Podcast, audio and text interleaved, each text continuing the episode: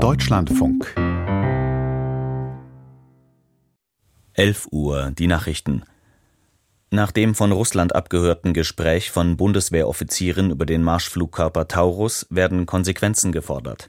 Die Wehrbeauftragte des Bundestags Högel sprach von dringendem Handlungsbedarf. Alle Verantwortlichen auf allen Ebenen müssten umgehend in geschützter Kommunikation geschult werden, sagte die SPD-Politikerin den Funke-Medien. Wo nötig, müsse technisch nachgerüstet werden. Außerdem müsse mehr in die Spionageabwehr investiert werden, personell und materiell, betonte Högel. CSU-Landesgruppenchef Dobrindt verlangte eine Erklärung von Bundeskanzler Scholz vor dem Bundestag. Der Kanzler habe seine Ablehnung von Taurus-Lieferungen an die Ukraine möglicherweise mit einer Falschdarstellung begründet, sagte Dobrindt dem Spiegel. Russische Staatsmedien hatten ein abgehörtes Gespräch von ranghohen Offizieren der Luftwaffe verbreitet. Darin widersprechen diese einer Aussage des Kanzlers, wonach deutsche Soldaten für einen Einsatz an der Waffe in der Ukraine sein müssten. Im Zusammenhang mit der Fahndung nach zwei flüchtigen RAF-Terroristen hat das Landeskriminalamt Niedersachsen zwei Festnahmen in Berlin bestätigt. Dabei seien von Einsatzkräften Schüsse abgegeben worden, teilte eine Sprecherin mit. Verletzte habe es nicht gegeben.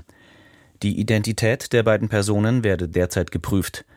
Zuvor hatten die Behörden mitgeteilt, dass heute früh auf der Suche nach den RAF-Mitgliedern Staub und Garweg Räume in einem Gewerbegebiet im Stadtteil Friedrichshain durchsucht worden seien. An der Aktion sei auch das Bundeskriminalamt beteiligt gewesen. Die gesuchten Männer gehörten wie die am Montag festgenommene Linksextremistin Klette der dritten Generation der Terrororganisation Rote Armee Fraktion an. In ihrer aktiven Zeit wurden der damalige Deutsche Bankchef Herrhausen und Treuhandchef Rohwedder ermordet. Der Ostbeauftragte der Bundesregierung Schneider mahnt einen besseren Schutz für Lokalpolitiker an. Da sei die Polizei gefordert, aber auch wir alle. Wenn jemand angepöbelt werde, sei Zivilcourage gefragt, sagte Schneider der deutschen Presseagentur. Es könne nicht sein, dass Menschen politische Ämter aufgäben, weil sie Angst hätten.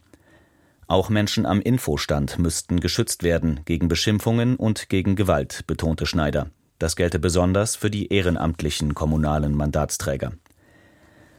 Zuletzt hatte es beispielsweise in Thüringen Vorfälle gegeben. Darunter war ein Brandanschlag auf das Haus eines SPD-Lokalpolitikers. Parteien berichteten von Schwierigkeiten, genügend Kandidatinnen und Kandidaten für die Kommunalwahl zu finden. Im Juni werden in acht Bundesländern Kommunalparlamente, Landräte und Bürgermeister gewählt.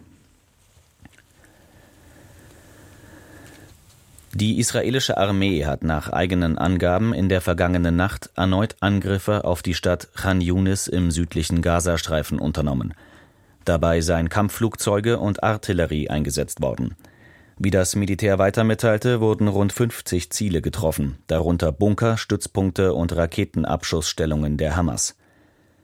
Gestern Abend hatte ein Armeesprecher mitgeteilt, dass bei einem Einsatz im Osten von Khan Yunis drei israelische Soldaten bei der Explosion einer Sprengfalle getötet worden seien. Die israelischen Streitkräfte hatten die Stadt bereits im Dezember weitgehend eingenommen.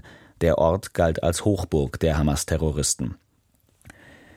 Nach Jordanien und Ägypten haben auch die USA damit begonnen, Hilfsgüter für die Zivilbevölkerung im Gazastreifen aus der Luft abzuwerfen. Die Mitglieder des UNO-Sicherheitsrats forderten die Kriegsparteien in einer Erklärung auf, die Grundversorgung und eine umfassende humanitäre Unterstützung der Bevölkerung sicherzustellen. Am Vormittag trafen in Kairo Delegationen der Hamas und der Vermittler für Verhandlungen über eine Waffenruhe ein. Das Wetter. Im Norden und Nordosten sowie im äußersten Westen und Südwesten bewölkt, dazwischen meist heiter.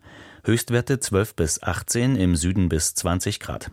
Morgen im Norden und Westen sowie gebietsweise im Osten stark bewölkt und bis in die Mittagsstunden teils neblig trüb. Vereinzelt etwas Sprühregen.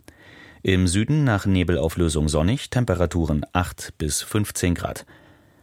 Die weiteren Aussichten am Dienstag dichte Bewölkung und nur hier und da etwas Sonne, örtlich Schauer, 5 bis 13 Grad. Das waren die Nachrichten. Mehr Informationen in den Apps DLF Nachrichten und DLF Audiothek.